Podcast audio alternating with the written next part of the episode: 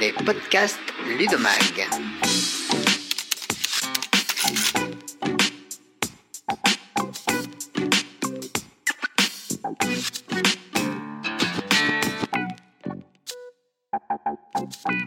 Bienvenue dans l'émission Les podcasts de Ludomag.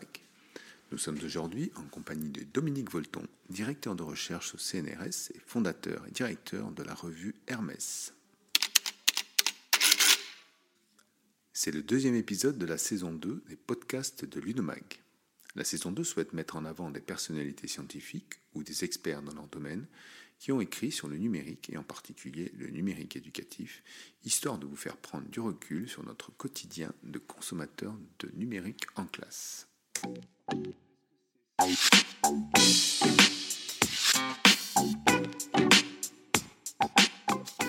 A eu lieu pendant l'université d'été de Ludovia dans un contexte très particulier d'enregistrement. Nous nous excusons par avance de la qualité et du fond sonore qui en gênera parfois l'écoute.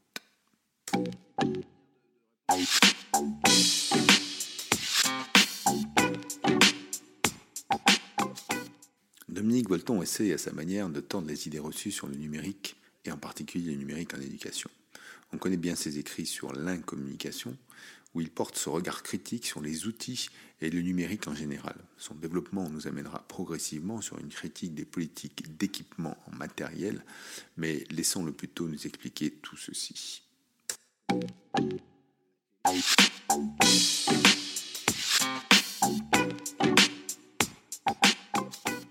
Euh, D'où vient l'importance de la communication Parce que c'est assez récent dans certaines années. Les hommes ont toujours essayé de communiquer, ça a toujours été relativement interdit par les régimes politiques, la religion, etc. Euh, le mouvement d'émancipation de l'individu est totalement lié à la liberté d'information et à la liberté de communication. Donc pendant deux siècles, tout ensemble. La rupture du XXe siècle, elle vient du fait qu'il n'a jamais, été autant facile de communiquer entre les individus à cause de cette fameuse lutte pour la liberté individuelle, lutte vraiment payée et chèrement payée pendant trois siècles. Donc les hommes et les femmes, tout le monde a réussi à communiquer beaucoup plus facilement. Et un an, s'est aperçu qu'en définitive, c'était très compliqué de se comprendre et de communiquer. Et c'est à ce moment-là qu'il y a eu un chassé-croisé entre les difficultés de la communication humaine et les progrès constants de la communication technique. Il y a le téléphone à la fin du XXe siècle, la radio avant la guerre de 14, la télévision avant la guerre de 40, les ordinateurs dans les années 70 et les réseaux dans les années 80. Donc, au fur et à mesure qu'on réalisait que la de la liberté d'expression, de communication ne crée pas la communication, on avait tendance à fuir, et on continue, dans les outils. On sent qu'eux vont assumer la communication. Et ce qui m'intéresse, moi, c'est évidemment de s'apercevoir que la communication technique n'est pas d'ailleurs plus facile que la communication humaine. Donc, dans les deux cas, que ce soit en communication humaine ou en communication technique, on a un problème de communication. Et je pense que la meilleure manière de revaloriser la question très dévalorisée, hélas, de la communication, de dire, ben oui, c'est normal, on ne communique pas, c'est pas facile, on est d'accord sur rien, et donc, par conséquent, à partir du moment on fait ce constat de l'incommunication, eh ben, on est prêt à construire justement quelque chose qui tienne, et c'est l'immense progrès, d'une certaine manière, du XXIe siècle, pas d'illusion sur la, la, la communication, importance de l'information et de la communication, importance centrale de la, de la, l'incommunication, et l'obligation de, bah, de, se mettre à négocier pour trouver un terrain d'entente. L'exemple que je cite toujours pour montrer l'importance de la communication, c'est la victoire de l'Europe, parce qu'on est 27 pays, euh, souvent un jour plus, on rien à se dire, on ne s'aime pas beaucoup, on est au cœur de l'incommunication, et malgré cette incommunication, on construit l'Europe, donc c'est une leçon politique. Alors je sais que le sujet de Dominique Volton, c'est de dire, ben, aujourd'hui, on, on nous répète euh, à qui veut bien entendre que le numérique va faciliter justement euh, la communication, que les gens éloignés euh, de la société vont pouvoir, grâce à tous ces outils, se rapprocher et donc faire société. Donc là, a priori, vous vous opposez à cette proposition et vous dites on met trop en avant les outils et ce n'est pas l'outil qui fait la communication.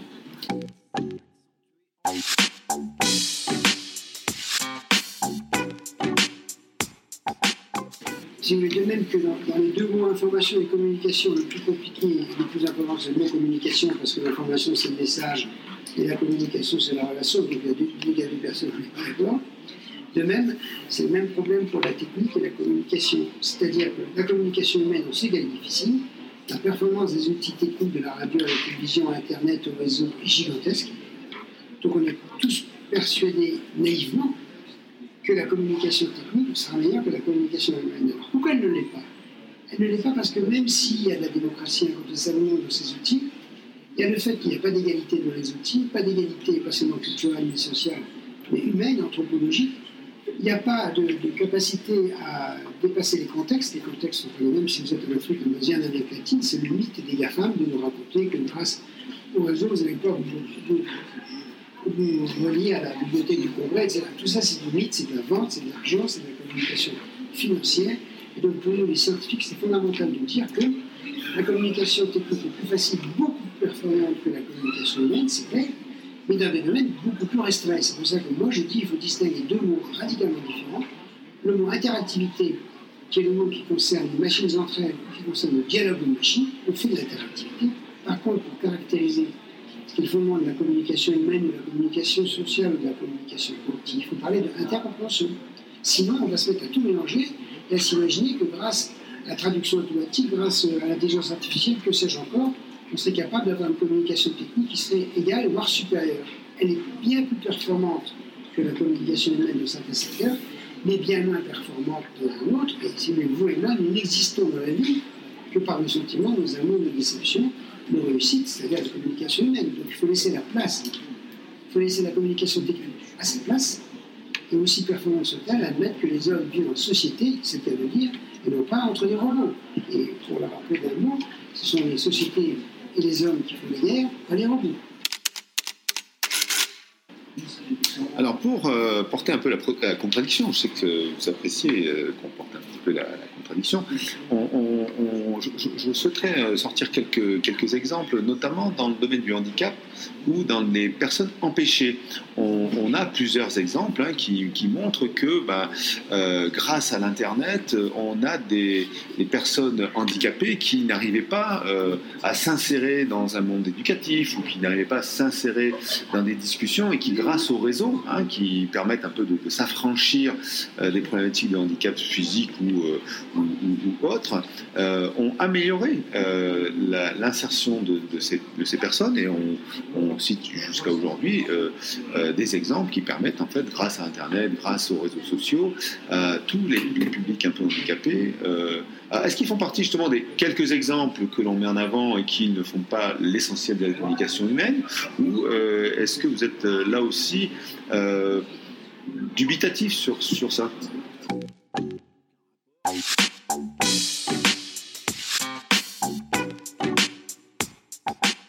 Franchement, il faut distinguer deux plans. Le plan technique, mais incontestablement, encore, on n'a pas fait beaucoup. À l'heure on va dans la Lune, on voit les fauteuils handicapés qui pèsent encore 300 kg, on se dit quelque chose qui est dégueulasse. On ne peut pas à la fois avoir les trucs les plus légers pour partir dans le monde entier, et les handicapés, on continue à avoir des trucs avec ou sans batterie à pesé 200 kg, il a coûté très cher. Mais incontestablement, il y a quand même des progrès. Donc le progrès technique permet à tous les coups, dans certaines situations, d'améliorer la circulation et la communication des, handicapés. Mais le deuxième plan est beaucoup plus important. Si on ne laisse pas beaucoup de place handicapés, c'est bien parce qu'il y a pas de technique, mais c'est aussi parce qu'en fait, l'handicapé nous gêne. Donc euh, la réticence qu'on a à l'égard des handicapés, elle est sociale et culturelle, c'est-à-dire c'est le respect ou le non-respect.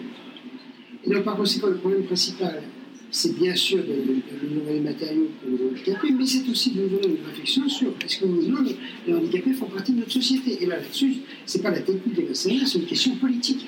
Donc, si vous voulez, la performance technique, elle sert souvent, souvent de cache-sexe par rapport à la question plus importante. Pourquoi on ne peut pas supporter les handicapés Pourquoi on ne pas les voir des, réactions qui sont plus humaines, mais qui renvoient au rapport à l'autre, à, la culture, au respect, etc. Et ça, il pourrait avoir tous les progrès techniques pour les handicapés, si jamais on ne trouve pas le moyen de les écouter, de les entendre, de les voir, tout en, les, tout en ne les mettant pas en place centrale, mais de les banaliser, de les socialiser, vous risquez d'avoir de très bons handicapés dans des bonnes communautés, mais justement dans des communautés. C'est le problème de la vie, vous et moi, nous ne vivons pas en communauté, nous vivons en société. On rêve tous de vivre en, communauté, c'est-à-dire avec les gens qui pensent qu'ils rêvent comme nous, on s'emmerde très vite, parce que la communauté c'est le même, tout le monde pense la même chose, et quand on est dans le même, il y, a, des policiers qui viennent tout de suite. Qu'est-ce que c'est que le régime C'est un système totalitaire. C'est un système où on dit que tout le monde est égal, ce qui est évidemment faux. Et au bout d'un moment, on est dans la dénonciation. Donc, ce qui est le progrès pour les handicapés, c'est un, de les éviter techniquement, mais deux, surtout de faire que la société soit plus ouverte, tolérante, plus respectueuse du statut des handicapés dans la société. Ça, c'est une question politique, de communication politique, que tout est en venant sur le champ de, l'éducation, hein, puisque une, des questions sur le numérique et social, c'est est-ce que le numérique éducatif et social? On sait qu'il y a des politiques euh, autour de l'éducation qui, qui prônent l'utilisation du numérique et qui, qui vantent l'intérêt de ce numérique dans l'éducation. Hein, euh, on est à l'université d'été euh, euh, qui depuis des années parle de numérique en éducation. Euh, là encore, il semblerait que vous ne soyez pas tout à fait, pas d'accord, mais quelque part peu convaincu hein, de, l'intérêt de, ce numérique. Et vous dites, pareil, c'est n'est pas forcément le, cache-sexe, mais ce matin, vous nous disiez, bon, on met toujours en avant les réseaux, les outils et autres, mais quelque part, est-ce que c'est ça le rôle de l'éducation?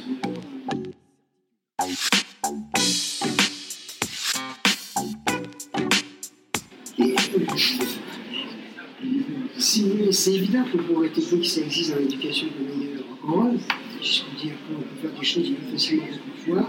Mais si on compare cognitivement, culturellement, anthropologiquement, bon, c'est pas sûr que le tableau il a créé, qui fait beaucoup moins de choses que l'ordi, euh, soit plus pauvre. Il pas forcément il y a un progrès technique, il n'y a pas forcément de progrès humain, un progrès culturel. Donc, euh, oui, on peut faire du progrès révolutionnaire avec les autres, mais tant mieux qu'on le fasse. Au contraire, c'est des innovations, très bien, mais à condition qu'on ne confonde pas ces innovations individuelles ou régionales ou communautaires avec la question centrale, c'est quoi la transmission des connaissances, c'est quoi le rôle fondamental de l'école, on retombe là sur des questions plus techniques mais politiques. Là où c'est grave, et très très grave, c'est l'idéologie occidentale est pathétique là-dedans, c'est de confondre le progrès technique évident avec le fait que ce progrès technique évident est la même chose qu'un progrès social c'est pas parce qu'on peut faire ce qu'on veut sur les ordi pour faire fois. Par exemple, là j'ai entendu son fois une chose qui est bête. Euh, ah bah si jamais il n'y avait pas eu les ordi, euh, on n'aurait pas pu gérer le Covid. Ah bon? Et pourquoi? On l'aurait géré avec les outils qu'on avait. L'homme invente tout le temps. Même s'il n'y avait pas les. On aurait fait d'autres dire, profitez de ça pour dire qu'il faut mettre absolument des réseaux des ordi dans toutes les écoles parce qu'on a bien vu. Non, non. Jusqu'où est-ce qu'on doit tout numériser à l'école? Jusqu'où est-ce qu'on va sous-valoriser le rôle des profs Parce que quand vous mettez en comparaison un prof et a raison un ordi, évidemment, les performances du prof sont toujours plus faibles. Donc on a tendance à penser que l'ordinateur est un problème. Non. Le progrès, c'est des profs qui arrivent le bordel de l'éducation avec des classes d'âge différentes, des milieux sociaux, des nationalités, qui arrivent à transmettre de la connaissance, à réveiller de l'amour, à susciter de l'intérêt. Ça, c'est gigantesquement important. C'est de la politique. Euh, beaucoup plus important que de foutre partout des ordinateurs. Si vous, on aurait 63 millions d'ordinateurs en France, ça ne change rien. Et les défauts de la France. Vous mettez 7 milliards d'ordinateurs dans le monde, ça ne rend pas le meilleur, pas le plus gentil, pas le plus productif, non. Ça va craquer des classes sociales, il y aura les nantis et les exclus et les gens milieu. Une technique ne fait pas une société. Et là où on mélange tout en ce moment, c'est pas comme une seule face à des technologies de l'esprit qui, qui l'homme par la parole, par la vue, par ben, on dit, bon Dieu, mais c'est notre tour. Comme les, performances techniques sont gigantesques, on dit, bon Dieu, on a enfin un progrès de l'homme. Non. Le progrès technique n'est pas le progrès humain. Et c'est fondamental à rappeler, au moment où nous avons des techniques qui singent, qui reproduisent, et quand je dis qui singent, c'est pas péjoratif, hein, qui font mieux que nous. Mais elles font mieux que nous en technique. Il faut pas que nous, elles ne font pas mieux que nous pour l'organisation d'une société, pour, organiser la paix, éviter la guerre, etc. etc. réduire le racisme et compagnie. Alors, venons-en à l'acception qui, précise qu'on on essaie de lutter contre la fameuse fracture numérique. Et souvent, on dit, bah, cette fracture numérique, c'est une fracture sociale. Alors, en gros, si je comprends bien votre propos, euh, vous êtes en train de m'expliquer que c'est le numérique qui a créé la fracture et non pas le contraire.